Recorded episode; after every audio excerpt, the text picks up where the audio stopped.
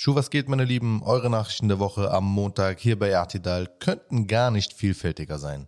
Es geht ums gekippte Kopftuchverbot, um Putins FPÖ in Österreich, um Palästina, Pakistan, Afghanistan, die Berlin-Wahl, überhaupt Wahlen, zivilisatorische Rückschritte in den USA und Frankreich, Krebsforschung, Positives aus dem Osten, das Charo-Video und um einiges mehr. Mein Name ist Tarek Baye und ich wünsche euch einen guten Start in die neue Woche. Die Nachricht der Woche und eigentlich sogar die Nachricht des Jahres bislang ist mit absoluter Sicherheit die Entscheidung des Bundesverfassungsgerichts, dass Lehrerinnen mit Kopftuch in Berlin unterrichten dürfen. Das Bundesarbeitsgericht stellte das ja bereits fest, aber Berlin, das rot-rot-grün regierte, ach so fortschrittliche Berlin, legte dagegen Beschwerde beim Verfassungsgericht ein. Das oberste Gericht wies diese Beschwerde aber zurück, kommentarlos.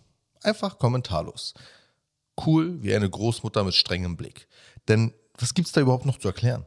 Die endgültige Entscheidung bedeutet nun, dass das sogenannte Neutralitätsgesetz geändert werden muss. Berlin darf sich nicht mehr auf angebliche Neutralität berufen, wenn es kopftuchtragende Musliminnen aus bestimmten Berufen ausgrenzt.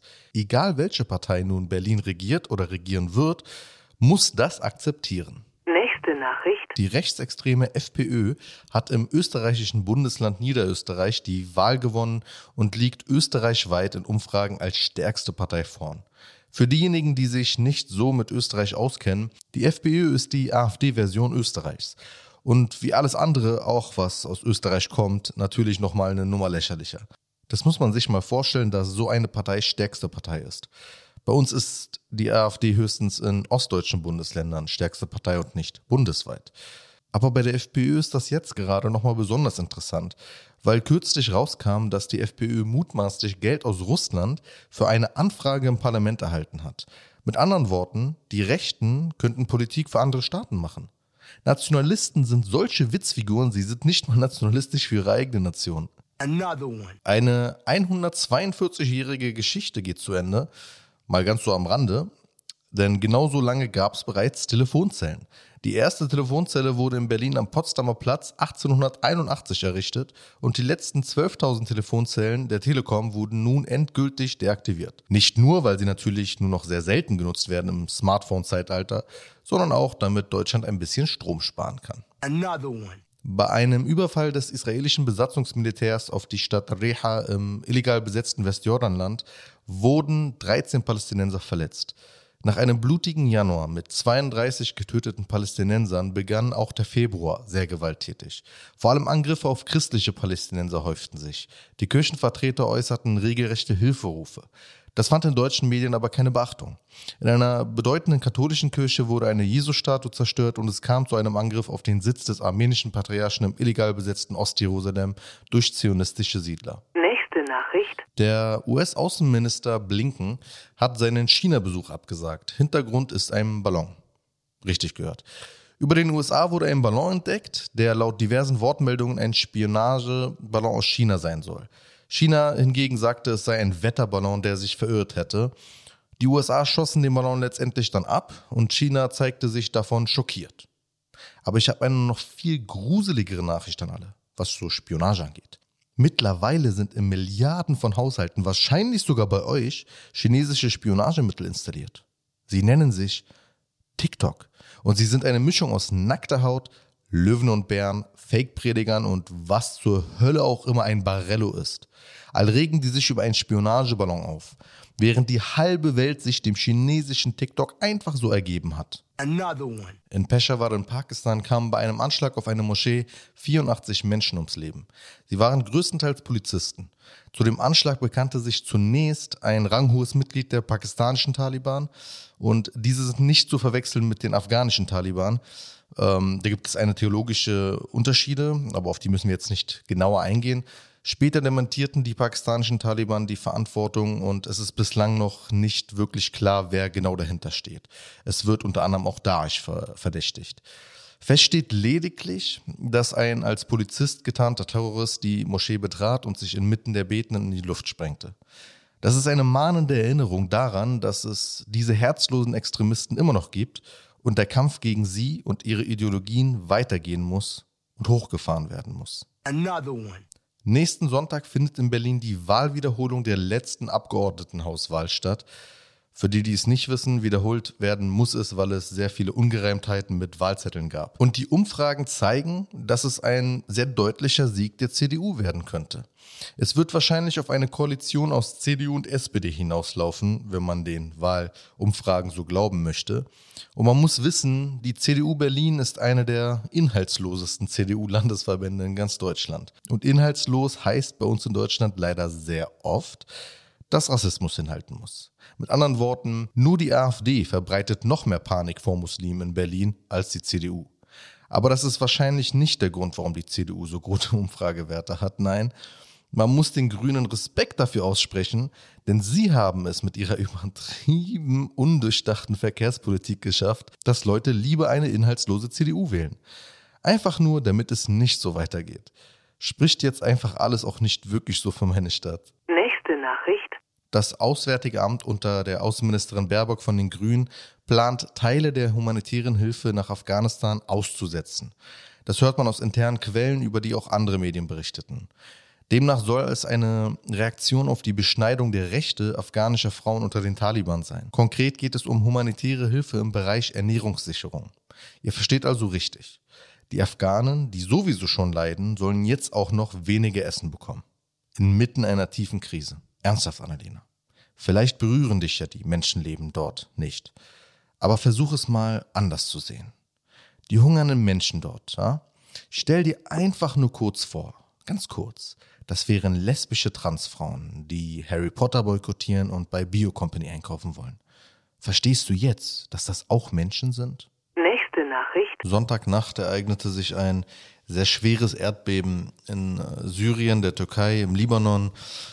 Äh, es gibt Berichte darüber, dass das auch zu spüren war in Palästina, in Jordanien. Es ist nicht ganz klar, wo genau das Erdbeben stattgefunden hat, wo das Epizentrum des Erdbebens gewesen sein könnte. Die ersten Berichte deuten auf äh, die südliche Türkei hin.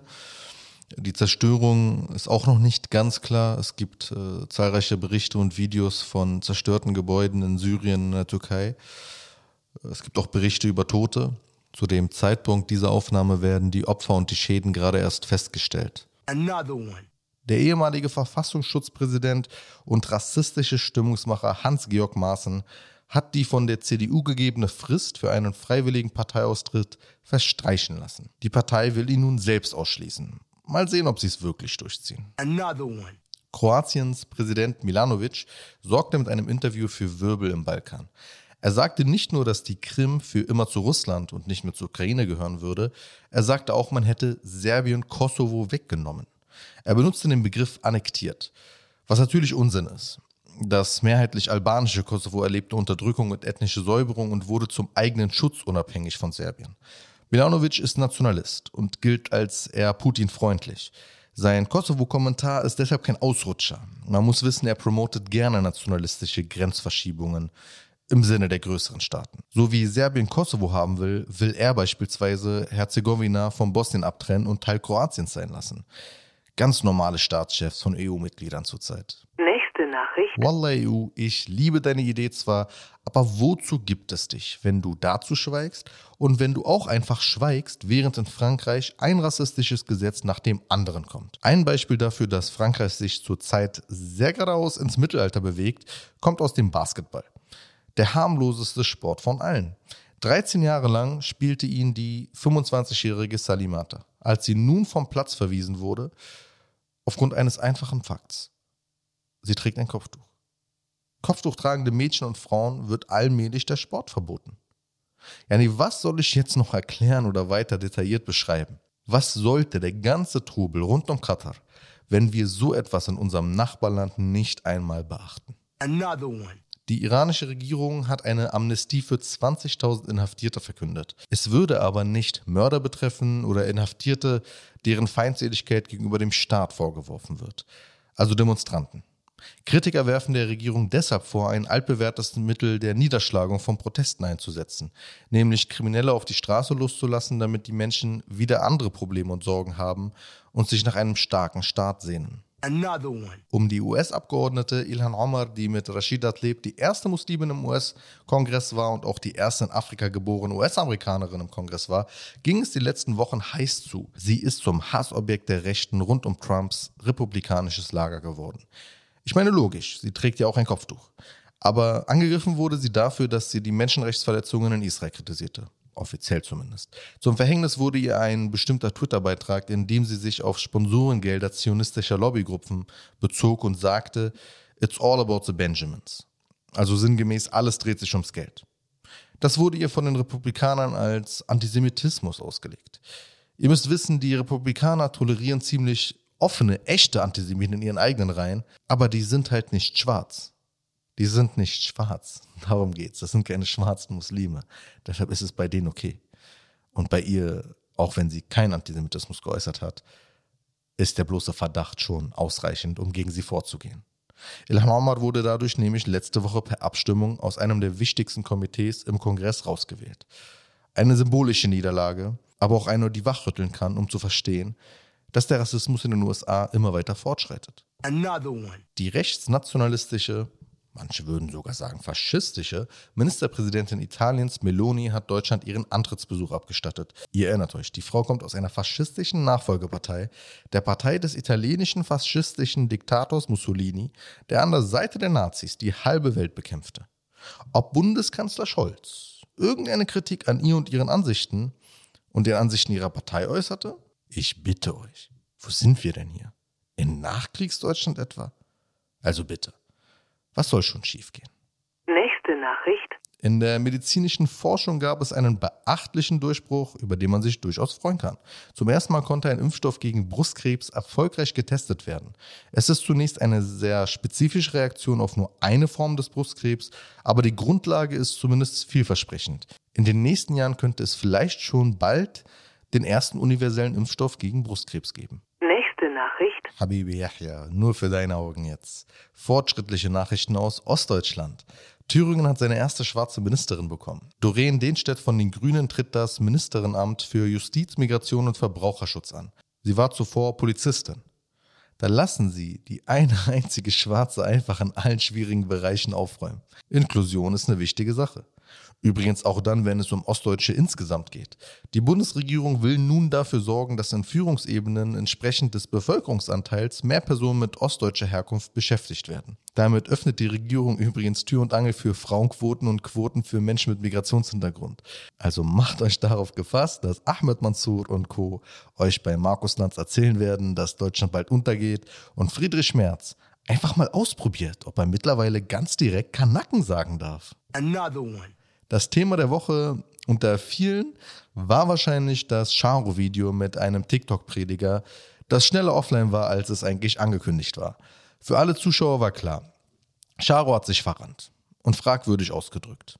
Das kann man feststellen und muss man feststellen. Was aber danach folgte, wussten die meisten erstmal nicht. Charo und sein Kameramann Tristan erhielten Morddrohungen, das weiß ich aus erster Hand, und irgendwann patrouillierte sogar die Polizei vor ihren Wohnungen, denn ihre Adressen wurden veröffentlicht.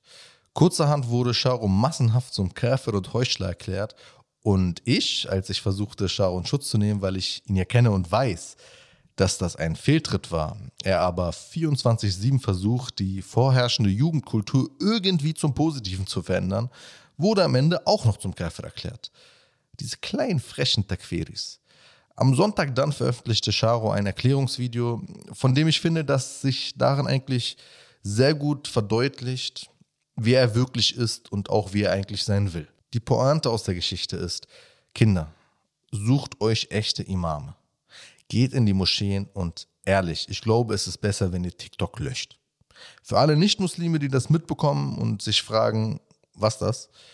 Keine Sorge, das Gute, woran ihr denkt, wenn ihr an Islam denkt, das ist Islam wirklich. Und wenn ihr das noch nicht kennt, dann lernt es kennen. Sorry für die Unannehmlichkeiten. Muslime sind für gewöhnlich klüger als das.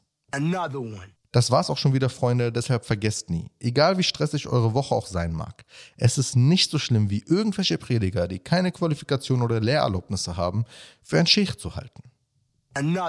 Abonniert uns überall, wo man uns abonnieren kann, unterstützt unsere Arbeit monatlich und habt eine wunderschöne Woche.